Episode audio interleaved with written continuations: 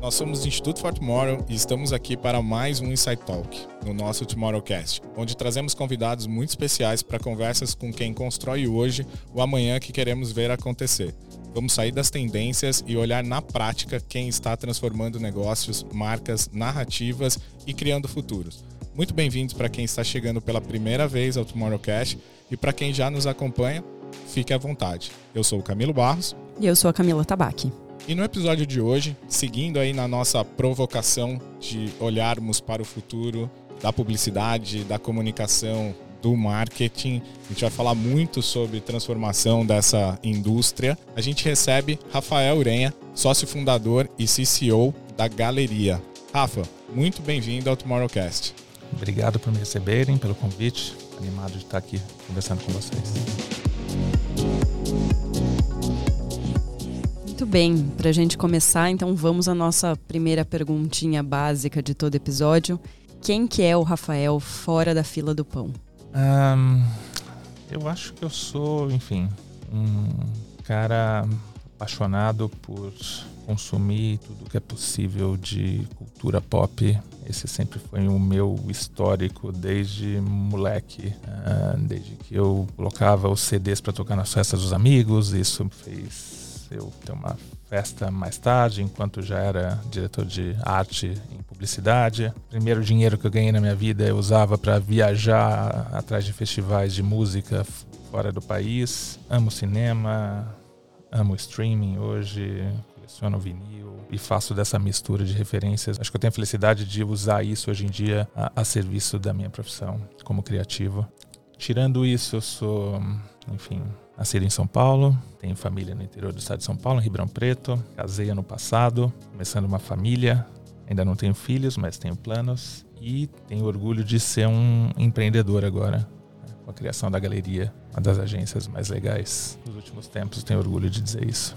Como é que chamava a tua festa? Que ela tinha um nome incrível, que eu lembro que você sempre Ela chamava Parte Íntima. Parte íntima, é sensacional, eu lembro. Parte em inglês, né? Parte de festa. Então ela era, enfim, além do trocadilho óbvio, ela era de fato uma festa íntima que começou para pequenas pessoas, sem intenção de ser algo maior que isso. Mas que veio dessa história que eu falei para vocês, de ser algo, sempre uma pessoa que consumiu muito, muita cultura, entretenimento, cultura pop, lia, assistia, via, escutava. E a festa veio dessa uma mistura de uma paixão por música e de, dessa época que eu viajava e, e, tinha vontade de tocar os discos novos que eu trazia para os meus amigos. Comecei a fazer isso em festa de aniversário de um de outro, e isso rapidamente virou uma comunidade, né? Eu acho que eu acho que eu descobri o conceito de comunidade talvez com a festa. Mais, de ser, mais do que ser um DJ profissional, eu não tinha essa intenção, de ser um cara que era contratado por outras pessoas, não, mas eu queria tocar aquele tipo de música para aquele tipo de pessoas que estavam conectadas nas mesmas referências que eu estava naquele momento. Podia ser o jeito de se vestir, os lugares que frequentavam, para onde viajavam, que filmes assistiam, especialmente que música que eles escutavam. Então, a festa foi uma comunidade que se encontrava para escutar música uma vez por mês. Isso foi muito bacana, você começar a fazer a gestão disso, porque daí eu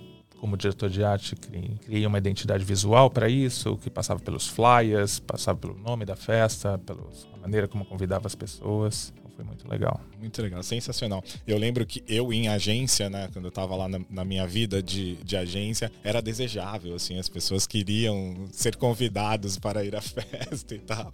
E aí tinha isso. E a gente tem uma, uma história, a gente está aqui super tranquilo. Hoje a gente não tem o João na, na nossa conexão aqui, mas a gente assumiu aqui o interior, é isso, né? Tipo, eu, Camila, o Rafa também do, do interior, mas eu conheço a, família do Rafa do, do interior ali. A gente se conectou há pouco tempo e é muito bacana, assim, a gente ver essa, essa construção, essa raiz e a gente sempre trazer isso quando a gente vai se definir. E aí começa, e a gente percebeu aqui, até na, na sua forma, na tranquilidade que você passa a resposta e tudo que a gente está falando com uma pessoa que é diferente, por isso tá tocando um negócio de, de forma diferente, né? E aqui, entrando no, no, no que a gente vai falar, no Tomorrowcast, a gente tem discutido muito sobre o futuro da, da comunicação. E, obviamente, a gente passa, né, eu como publicitário, Camila dentro dessa indústria, João também como criativo e tudo, a gente tem discutido muito esse futuro da comunicação com muito olhar do que o que trouxe até aqui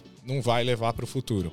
Precisa mudar, né? A gente tem algumas críticas em relação a modelos e tudo, e por isso a gente abriu os nossos microfones aqui para falar de forma bem aberta e dar espaço para essa conversa acontecer, né? Então a gente fala de creator economy, a gente fala de marcas e propósito, a gente fala de diversidade, a gente fala do próprio negócio em si, né, como as coisas estão acontecendo. E você construiu uma carreira ali brilhante criativamente ali, participando de, de agências, tua história com a, com a DPZ, né? Tanto tempo, a gente estava no off-record aqui comentando sobre isso. E recentemente, acho que a gente pode falar recentemente ainda, né? São dois anos, nem dois anos ainda de, de galeria. Você fundou a, a galeria, que já foi agência do ano no, no Caboré do ano passado, é a agência do ano, né? No, no Caboré, que mostra ali então que o mercado precisava de algo diferente e vocês definem a agência até de uma, de uma forma diferente, né? Eu gosto quando você traz a explicação de não ser as letras dos sócios, né? Você tem lá os seus sócios que poderia muito bem ter as letras ali pela trajetória de cada um, mas vocês se definiram como um coletivo de protagonistas protagonistas, acho que justamente para trazer essa coisa da comunidade que você acabou de trazer ali, com essa coisa de que a construção vem de cocriação nesse futuro que a gente está olhando. E o outro ponto que a gente traz e que a gente gosta bastante aqui, que vocês colocaram foco em três pilares ali: dados, tecnologia e criatividade. Conta pra gente da, desse insight de criar a, a galeria e como é que isso se coloca de uma forma de transformar a indústria daquilo que era e por que de ter esse novo olhar e esse novo modelo. Boa. Bem, como você falou, eu tenho um histórico de carreira muito ligado à, à DPZ. Eu trabalhei lá há mais de 20 anos. Uh, tive o privilégio de trabalhar diretamente com os fundadores, Eti, o Zara, o Roberto. Isso informou muito a minha história como profissional por um ponto fundamental que é eu, ao contrário de muita gente no mercado, pela maneira como o mercado foi se consolidando, uh, eu tive o privilégio de trabalhar a maior parte da minha carreira em agência de dono. E uma agência de dono que foi comprada por um grupo em um determinado momento. Então, eu entendi a diferença de gestão, especialmente de gestão de pessoas e de gestão, no meu caso, de time criativo, a diferença que isso faz. É de ter trabalhado numa agência tanto tempo fundada por mentes criativas, eu fui sentindo essa diferença e um mercado que foi caminhando no modelo de estrutura de empresa e agência, que os valores que eu aprendi numa agência de dono foram se perdendo por regras corporativas que eu acho que entram às vezes no caminho do output criativo de uma agência.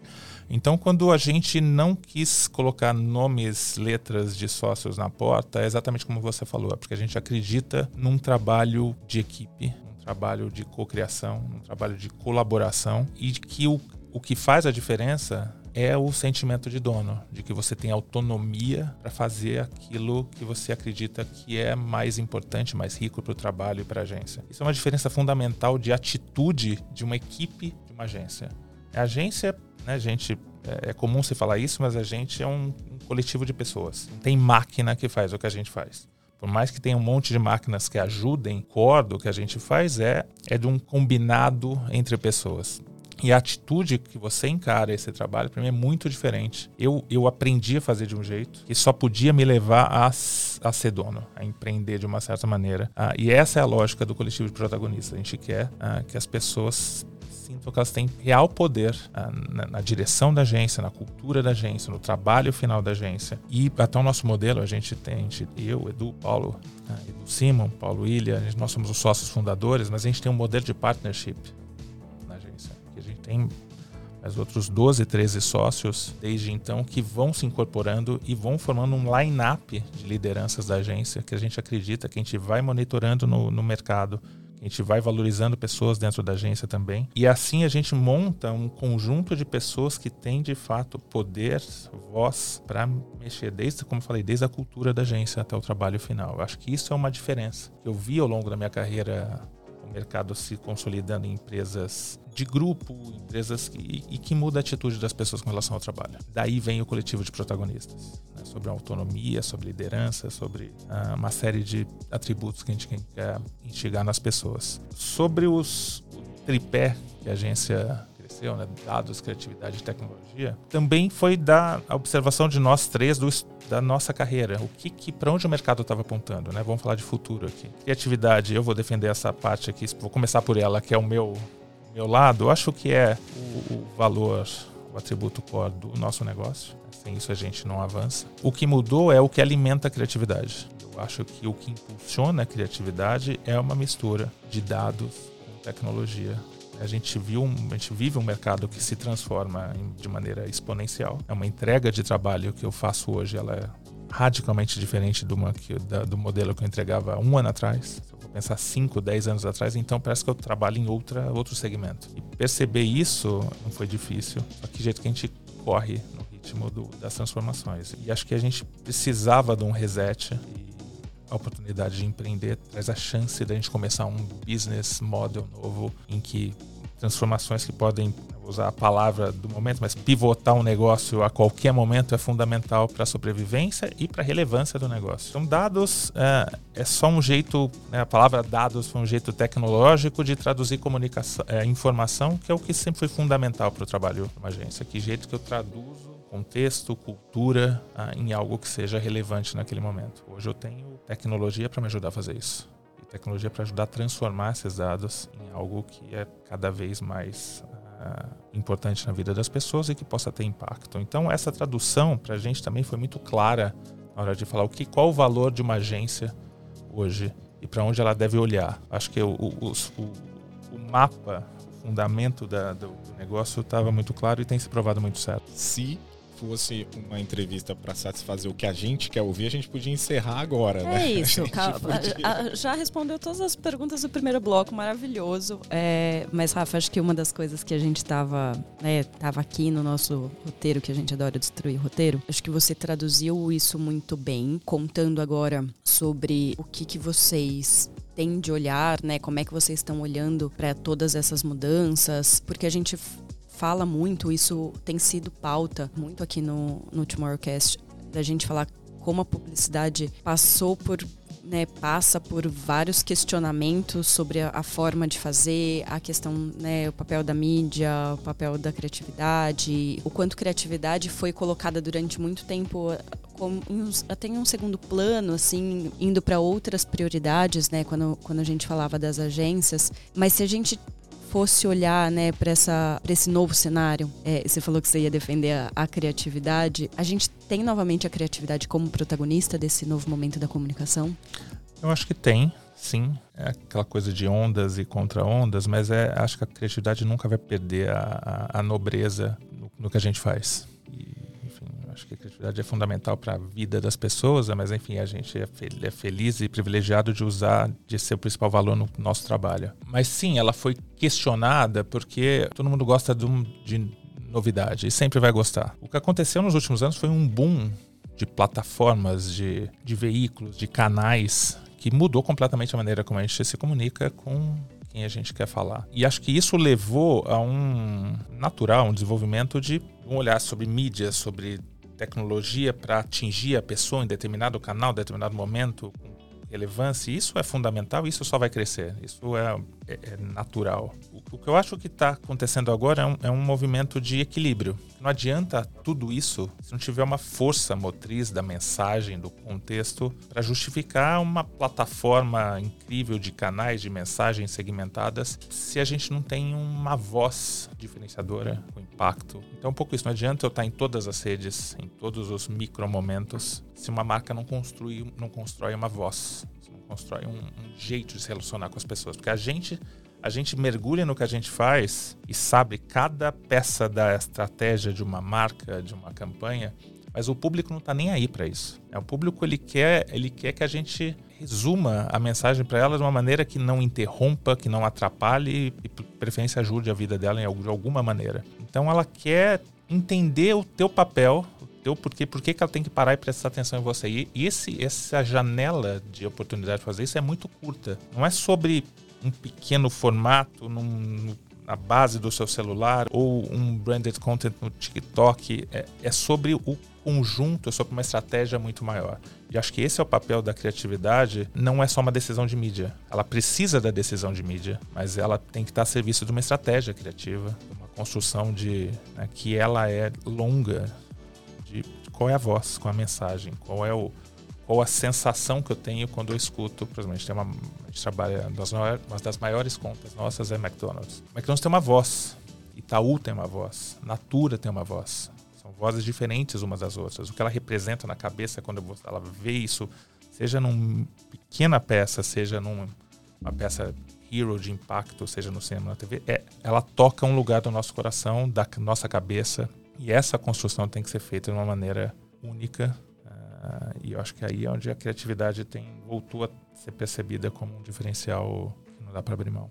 A gente fica muito feliz que isso está acontecendo, porque acho que essa é uma das, das, críticas que a gente faz em relação aos modelos da, das agências, é isso. A gente chegou a desvalorizar a criação por conta da, do investimento do, do anunciante. Né? Então, ah, se eu tenho investimento eu estou olhando para a mídia, isso criou um vale entre mídia e criatividade, né, e criação, e a mídia cheia de recursos tecnológicos e algoritmos trabalhando e buscando. A gente tirou a performance do olhar de todo da marca, jogou lá na ponta, na conversão, né? Olhando só para isso, só, só, é, só tem boa performance se converteu, mas eu brinco, né? Que se a gente não, não fizer o contrário, construir as marcas como de fato tem que ser, vira o, o rabo abanando o cachorro, né? Então essa construção ela é muito importante e é, é, bom ver né, todas essas ferramentas, essas tecnologias vindo a serviço da, da criatividade e devolvendo a criatividade para o lugar que é o de protagonista dessa conversa. Né? É, voltando a alguns pontos que eu coloquei no começo, é, eu até acho a frase o que nos trouxe até aqui não vai ser o que vai levar a gente para o futuro. Eu acho que ela é uma frase perigosa. Eu acho que a, a transformação é algo inevitável na vida e ela é fundamental para os negócios. Mas eu acho que a gente precisa, o que está acontecendo com o papel da criatividade agora é justamente a gente não esquecer o papel que ela tem. Então, eu acho que a gente tem que avançar, mas sem perder os valores principais do nosso negócio. Então, sim, eu preciso da performance para estar tá perto desse cara hoje num cenário, numa alta segmentação de mídia, de consumo de conteúdo, para ter relevância, mas não adianta, ah, como eu falei, chegar sem estratégia, sem, sem algo que gere impacto e principalmente algo que gere conexão emocional com esse cara. E isso, uma, só uma, uma estratégia, uma conversa só de mídias e performance não, não, não constrói isso. Então, é um, tem, isso tem que ser parte do todo. Tudo precisa se autoalimentar ah, para construir uma estratégia completa, para ser de fato um radar para como as pessoas estão vivendo e traduzir isso num plano de comunicação, numa estratégia de marca. E, e por isso que eu acho, e isso sempre foi, né? Publicidade, desde os anos 50, é sobre deixar as pessoas mais felizes a partir da conexão delas com uma marca, com uma. Com... Isso não muda. Isso, isso nunca vai mudar. Porque esse é o efeito que o cinema tem, esse é o efeito que a música tem, esse é o efeito que a arte tem.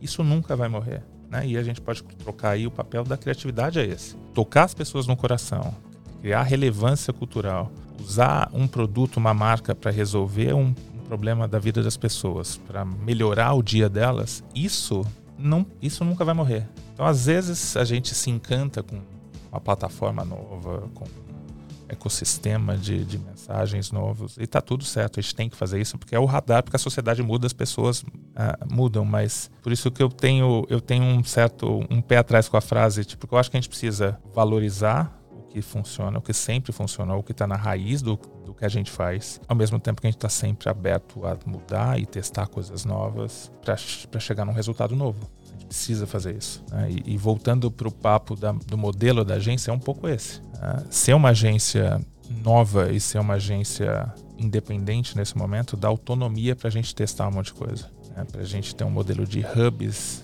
como a gente tem na agência. A gente tem um hub só para Out of a gente tem um hub de performance, a gente tem um hub por plataforma. A gente começou com um hub de TikTok, por exemplo, um time dedicado. A gente tem um hub de influências dentro da agência essa é outra palavra que está na moda, hub, mas é de fato é uma vertical com pessoas focadas naquilo, para desenvolver aquilo de olho em tudo que está acontecendo, com as novas técnicas, interagindo com as plataformas, interagindo com a resposta direta para aquele tipo de coisa. Out of Home ganhou um, uma importância colossal nos últimos tempos. Né? Especialmente a, pandemia fez a gente revisitar a importância que esse meio tem. Sempre vai estar aparecendo uma plataforma nova. TikTok é o último grande boom, mas enfim, as novas. Tem uma nova já acontecendo aqui, daqui a pouco a gente vai ter que aprender tudo de novo. Isso vai ser, isso é o, isso é o que a gente tem certeza que vai acontecer. E a gente pode fazer isso empoderando as pessoas dentro da agência dando autonomia para esses, esses núcleos, essas equipes que funcionam dedicadas a seja qual for o tema, aprender, testar coisas juntas. Isso é uma coisa que, é, que era muito difícil de fazer no modelo de, antigo e tradicional de agência. Essa flexibilidade do modelo de operação da agência tem trazido resultados incríveis em muito pouco tempo na galeria. A gente vai completar dois anos agora em, em outubro, setembro, setembro, outubro. E, você falou, a gente conquistou a agência do ano, acho que muito porque a gente conseguiu resultados muito rápidos para clientes expressivos em um ano, um ano e meio de agência. Uh, mas isso só sobe a barra para a gente. A gente sabe que a agência está na infância dela. Uh, e a gente tem que crescer com consistência e, enfim, a nossa, a nossa ambição é muito maior. E aí, acho que aproveitando, porque é, acho que você falou sem falar exatamente é, na palavra, né? Mas é, já mencionou isso antes, no começo da conversa, que são as comunidades. Você falou sobre comunidade em relação à, à cultura da agência, né? E, e, como é que vocês olham para a agência, mas a gente tem, e aí com as novas redes sociais, com o papel delas, e, e quando a gente fala de, é, de conseguir criar essas conversas, de conseguir criar essas narrativas, muito migrou para as comunidades e para os criadores esse papel, né? Acho que muito quando as marcas começaram a perder como fazer isso, os criadores surgiram numa outra forma de aproximar o, o diálogo e, e, aí agora a gente tem todo um ecossistema e uma nova forma de fazer. Mas qual que é a importância dessas comunidades é, quando a gente vai falar sobre tendências, sobre o que está acontecendo né, agora nas redes, como é que qual o papel que elas assumem tanto para as marcas quanto para as pessoas? Acho que essa essa é uma nova configuração, não tão nova assim, mas que que exemplifica muito a, a, o quanto o nosso negócio se transformou. É, no começo, a, a, conversa de mídia era muito sobre o horário nobre, mainstream. Hoje em dia, a gente, às vezes, pesquisando, procurando uma campanha, a gente, olha isso aqui que tal marca fez, olha essa campanha que aconteceu. E é comum ninguém ter visto. Ou pelo menos um grupo determinado, ah, não vi isso acontecer. E a verdade hoje é que você nunca pode achar que viu tudo. Ninguém mais vê tudo. Não existe mais um, uma conversa mainstream, seja em, música, em cinema, em TV, em streaming e muito menos em publicidade, muito menos uma conversa de marca. E aí fica claro o papel das comunidades. Se a gente não mergulhar e entender o que é aquele assunto, que impacto que um assunto tem em determinado grupo, para determinadas pessoas, a gente vai estar tá dando tiro na água. Então, quando a gente faz né, na gente, a gente tem um hub de conteúdo e de influência, a gente mergulha exatamente para saber que aquele grupo está falando, para entender a, a, relevância que determinado assunto, determinado produto tem naquela comunidade. O que essa comunidade consome? Por exemplo, Creator Economy hoje em dia. A gente, Creator Economy é uma extensão. Hoje, antes a, o time criativo era limitado às pessoas que sentavam na agência. Hoje em dia a gente tem um mundo inteiro de criadores que podem falar para uma marca. E eles falam muitas vezes eles são relevantes para determinadas comunidades. É, é, difícil, óbvio, tem os mega famosos, mas em geral, acho que a beleza do, do, dos creators é que eles respondem, interagem, são frutos de comunidades. E com isso eles deixam de ser só. Eles são mídia e conteúdo ao mesmo tempo. Essa é a beleza. Uma campanha que a gente fez uma vez para o lançamento num carro, que a gente. para Renault, uma vez que a gente relançou, a gente fez um, live action de Caverna do Dragão gente teve que entender e conversar com a comunidade de geeks e nerds e de pessoas loucas por desenhos, quadrinhos, pessoas consumiam conteúdo de, de nostalgia dos anos 80 e 90. Sem entender isso, a gente não, não construiria a campanha como a gente construiu e ela nem e, e sem entender essa comunidade, ela não teria o impacto teve, porque a gente foi muito estratégico na hora de lançar, conversando, com, entendendo e conversando com, uh, com essa comunidade. Uh, a campanha de personalité esse ano, né, que a gente trouxe Lewis Hamilton, também a gente teve que entender o que impacto tem esse cara entre fãs de esporte, fãs de Fórmula 1, fãs de performance, e aí a gente vai se aproximando de um, uma linguagem mais corporativa, ativar essas comunidades para elas entenderem o papel que o boneco usava, né, disparava um, uma conexão emocional que o brasileiro tinha com pilotos de Fórmula 1 que usavam um boné azul. E a campanha ganha uma outra vida com essas comunidades. E essa é a coisa mais incrível. A gente quase que dispara pequenos estímulos e ela ganha uma vida própria a partir do momento em que ela é concebida na agência, em parceria com esses creators e essas comunidades, mas especialmente depois que ela vai para a rua. As pessoas tomam como ela, tomam para si e aí eu acho que é quando que antes uma campanha para cair no gosto popular ou virar cultura popular tinha que estrear no domingo à noite no Fantástico. Hoje em dia, quando essas comunidades de creators constroem a campanha junto né, com todos os, os players de, né, de, envolvendo marca, agência, mídia, e quando isso vira conversa de fato, é que eu acho que é a, que é a beleza. E, e a gente depende desse ecossistema para tudo acontecer você estava comentando das campanhas e eu estava aqui conectando o que você estava falando com, de fato, as execuções da, da galeria. E é muito visível. Você comentou do, do, dos clientes principais aí, do, do dia a dia e tudo. E a gente vê isso muito acontecendo, né? No, Itaú, tanto com o Lewis Hamilton, quanto você usar de fato o, aquele cara que se identifica como um cliente do banco, que está ali na relação, a própria Natura, Mac, que a gente viu uma transformação gigantesca nos, nos últimos anos, trazendo essa coisa do, de quem realmente é o consumidor, de quem está ali, e uma, uma questão até de regionalização, né? De estar tá aqui presente e tudo. Eu acho que isso é esse entender de, de comunidades, né? Fica, fica bacana a gente ver na, na execução, porque as coisas começam a, a fechar de alguma forma. Rafa, você trouxe muito a questão do, dos dados ali, da tecnologia e tudo, e acho que isso tem sido uma, uma discussão bastante interessante. A gente aqui no, no, no Tomorrowcast, a gente tem uma série, né, Creative Effectiveness, que está indo agora para sua terceira temporada, ou seja, não é de hoje que a gente fala disso, e a gente tem falado com um monte de gente que tem contribuído para essa junção da tecnologia com a, com a criatividade.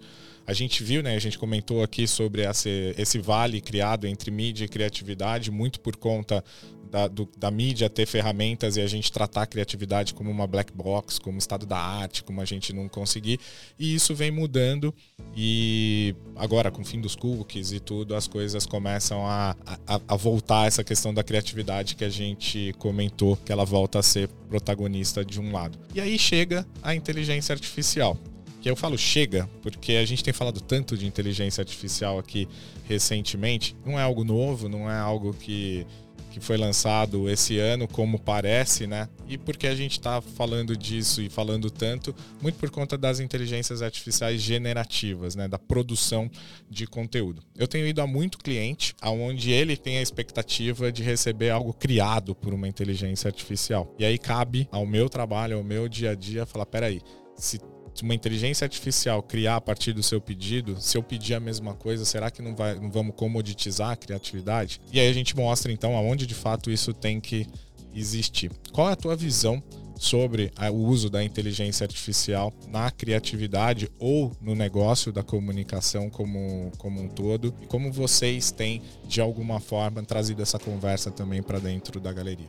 De fato, é o, é o assunto do momento, né? A gente, vocês que já circulam por festivais de inovação, tem esse radar há, há, bastante tempo, mas se a gente pensar em Cannes esse ano, South by Southwest, é o assunto master desde gente, a gente sabia que essa onda vinha e gente, essa onda me, me pegou de surpresa, o que, que eu preciso saber a respeito dela? Eu acho, eu acredito, falei isso pro time há algum tempo já que inteligência artificial é a maior transformação que aconteceu nas agências nos últimos tempos. E está só começando. Eu quero fazer um paralelo aqui para o período que eu comecei a trabalhar em agências. Eu entrei em agências saindo da faculdade no final dos anos 90, no meados dos anos 90. Então eu sou a geração que pegou a transformação do processo criativo pela tecnologia também numa onda que não existia antes, que foi a chegada dos Macs, dos computadores na, no escritório, mas especialmente na, na criação. Enquanto eu estava, quando eu comecei a estudar publicidade, fiz publicidade na USP,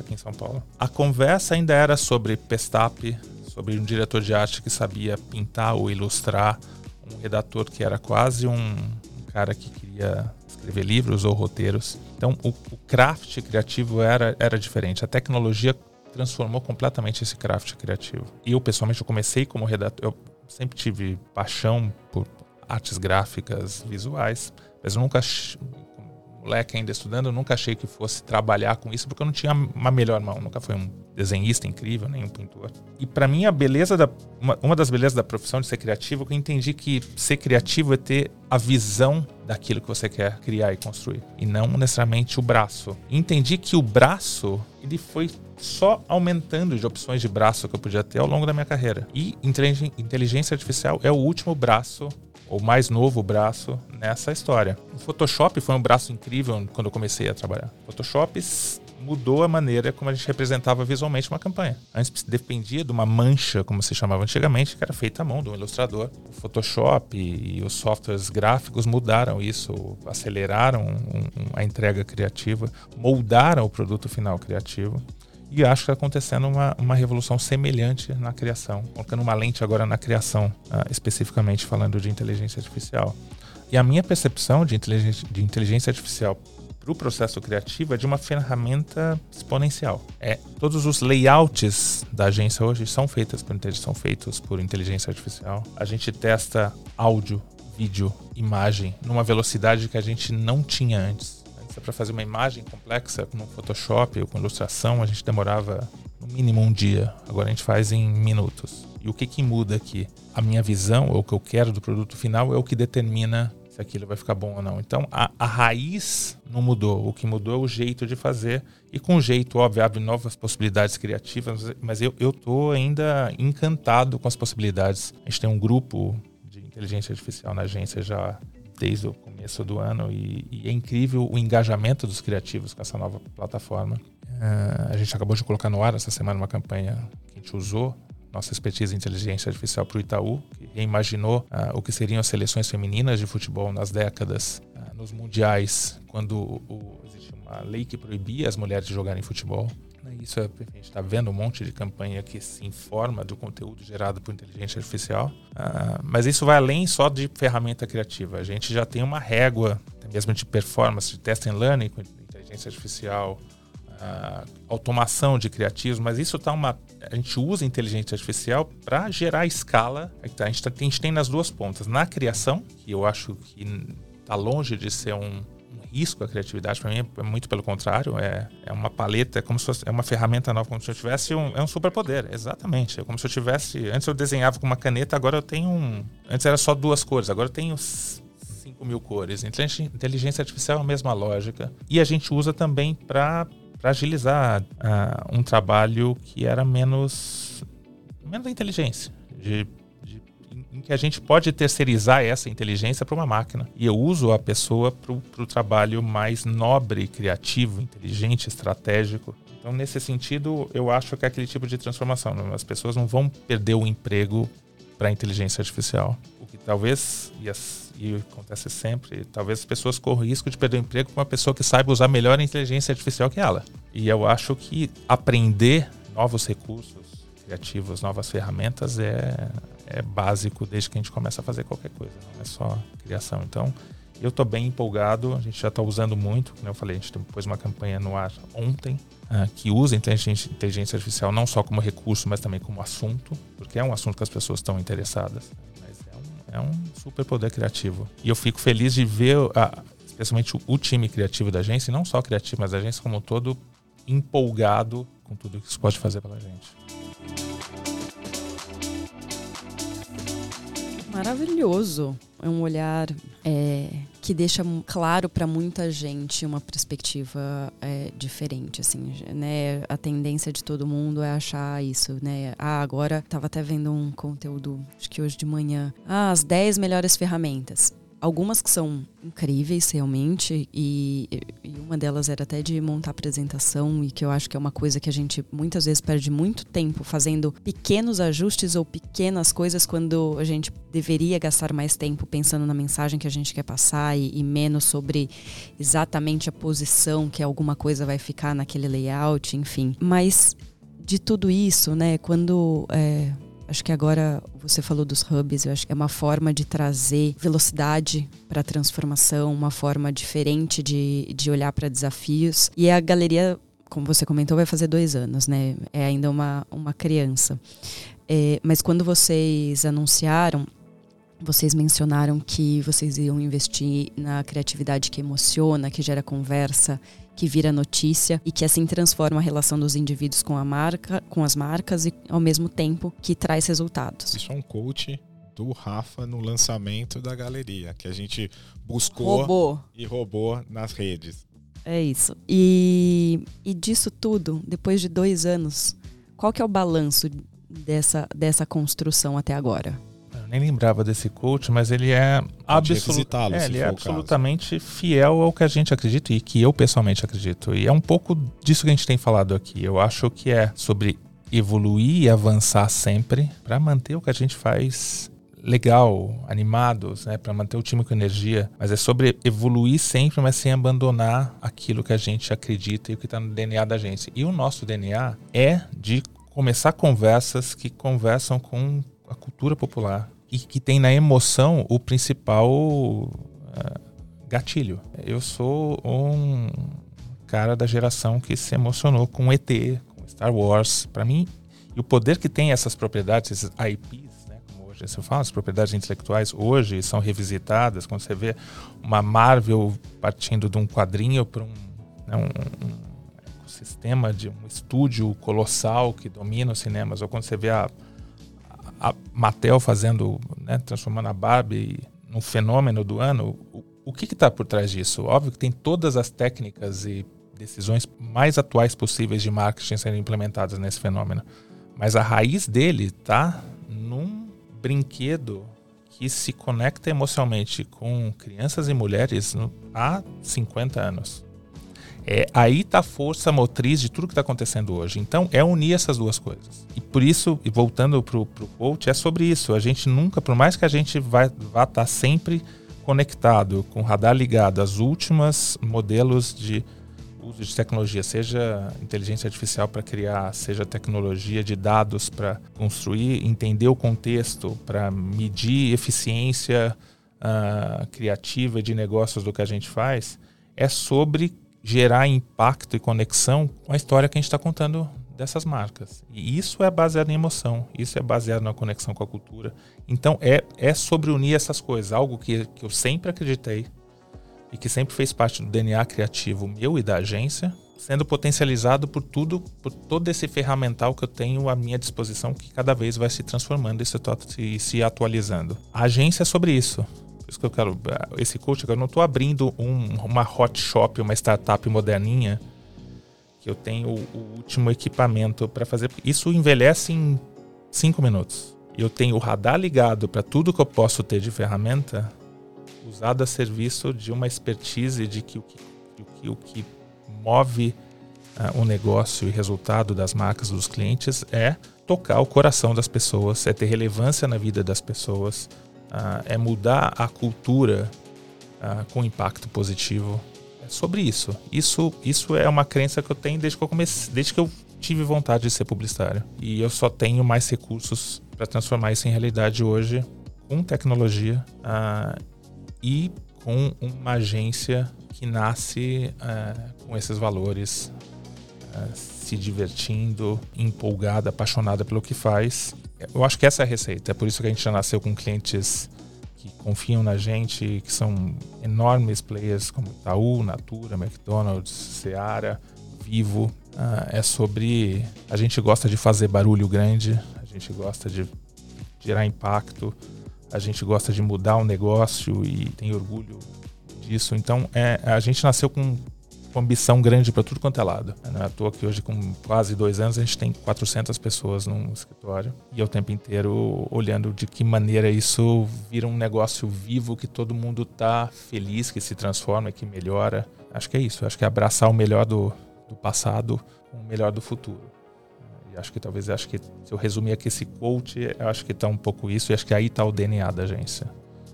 Para gente, então, cabe só parabenizar esses dois anos. Agradecer por vocês estarem liderando essa transformação que a gente tanto cobra até aqui né, no, no, no Tomorrowcast, nas nossas conversas aqui. E é, é muito gratificante para gente que busca futuros, que busca novos caminhos a todo momento, ver é, modelos de negócios tão enraizados, tão é, protegidos, ter caminhos diferentes. Acho que isso mostra para todas as indústrias, mas sobretudo para a nossa de comunicação. A gente tem aqui com a gente o Rafa, que é uma das mentes mais criativas. A gente vai chegando ao fim. Papo que é bom é aquele papo que não, a gente não sente passar e que a gente quer que ele continua. Mas a gente não pode se despedir do Rafa sem tirar dele um pouco, né? A gente perguntou lá no começo quem era o Rafa na, na fila do pão ali, desconstruindo o publicitário ali, e a gente soube coisas tão interessantes e importantes ali que eu queria, Rafa, na sua despedida aqui, primeiro agradecer pelo tempo e por todas as, as contribuições aí que, que você nos trouxe, mas colocar pouco da, do, da tua inspiração também para os nossos ouvintes aqui. O que, que, tem feito você cada dia mais motivado, interessado, criativo e aproveitar para agradecer esse nosso papo aqui. Obrigado, Camilo. O papo realmente voou, então acho que é porque foi de fato uma conversa uh, gostosa. Eu, né, eu comecei falando isso, me apresentei além, né, quem sou na fila do pão. Um, que eu gosto de estar na fila do pão, porque eu Sou fã de padaria e de comer no balcão um, um café e um, um, pãozinho logo pela manhã. Ah, o que, que, que, que eu sou além do LinkedIn? Acho que eu sou eu sou totalmente além do LinkedIn. Eu nem sei o que, que o LinkedIn diz de mim, na verdade. Provavelmente não, não tem nada a ver comigo. Ah, e o que me inspira é esse consumo con constante de, de conteúdo. Acho que esse é o que me continua me dando tesão de ser criativo, de chegar na agência, mostrar coisas para a equipe. E o nesse momento que a gente vive essa discussão, eu acho que o maior fenômeno cultural das últimas semanas foi o que chamam de Barbenheimer, né, que é a, o cinema físico presencial de grandes telas voltando a ter relevância com o lançamento de duas propriedades intelectuais que não são sequências, que não têm números, que são originais, cada um à sua maneira. Eu gosto de participar desses fenômenos culturais até para entender, até para entrar no meio do turbilhão e ver como eles funcionam. Então eu estou um pouco obcecado assistir Barbie, achei bacana, cheio de ideias, fenômeno de marketing. Mas eu fiquei obcecado com Oppenheimer, o filme, para mim é uma coisa espetacular. Eu vi o filme, saí do cinema, fiquei assistindo horas de conteúdo no YouTube, comprei o livro, estou lendo. Então eu tenho esses mergulhos em temas e assuntos quando descubro o quanto, o quão ignorante eu sou em determinado assunto. Eu, como eu não achei essa referência? Como eu não descobri esse, essa banda? Como eu nunca vi esse, essa história? E aí mergulho loucamente até virar um mini expert e aí eu pulo para a próxima. É bom se sentir ignorante, né? é muito bom, é muito bom. É muito é, e, e, e, quando você descobre, né? Eu terminou Succession, a série incrível, há uns meses atrás. Quando eu falei dela, você descobre alguém que não viu, eu tenho uma inveja louca daquela pessoa que tá para mergulhar e descobrir aquilo. Você tem, nossa, você tem quatro temporadas de uma, um produto cultural incrível, super bem feito, super bem cuidado. Então isso, descobrir esses, esses esses wormholes, assim, que você não, não tinha entrado no seu radar aqui. Você vê que tem um universo para deitar e mergulhar, seja música, cinema, arte, é, é o que me deixa feliz e eu tento traduzir isso de alguma maneira, esse espírito de sempre ter coisa nova e colocar algo que as pessoas estão afim de falar e estão afim de consumir, eu acho que é, é o que eu tento colocar e alimentar o time da agência. Maravilha. Que riqueza de, de conteúdo. A gente escuta muito de quem, quem escuta a gente de que os episódios têm sido aulas, né? A gente fica super orgulhoso e vaidoso com, com isso mas vou ter que concordar com os nossos ouvintes aqui. Obrigado pelo tempo, Rafa. Obrigado por todos os insights e contribuições aqui na nossa conversa. Siga nessa jornada inspirando muita gente ali. E para quem nos acompanhou até agora, fica aqui o nosso grande abraço, né, Camila? Sempre nosso grande abraço e semana que vem tem mais. Camilo, Camila, obrigado pela oportunidade de mostrar um pouquinho mais quem eu sou, como eu minha cabeça funciona e como isso inspira uh, a galeria, o nosso mercado a olhar para o futuro e construir coisas novas. Obrigado, foi um prazer enorme estar aqui com vocês. Imagina, prazer é todo nosso. Um grande abraço, pessoal, e até o próximo episódio.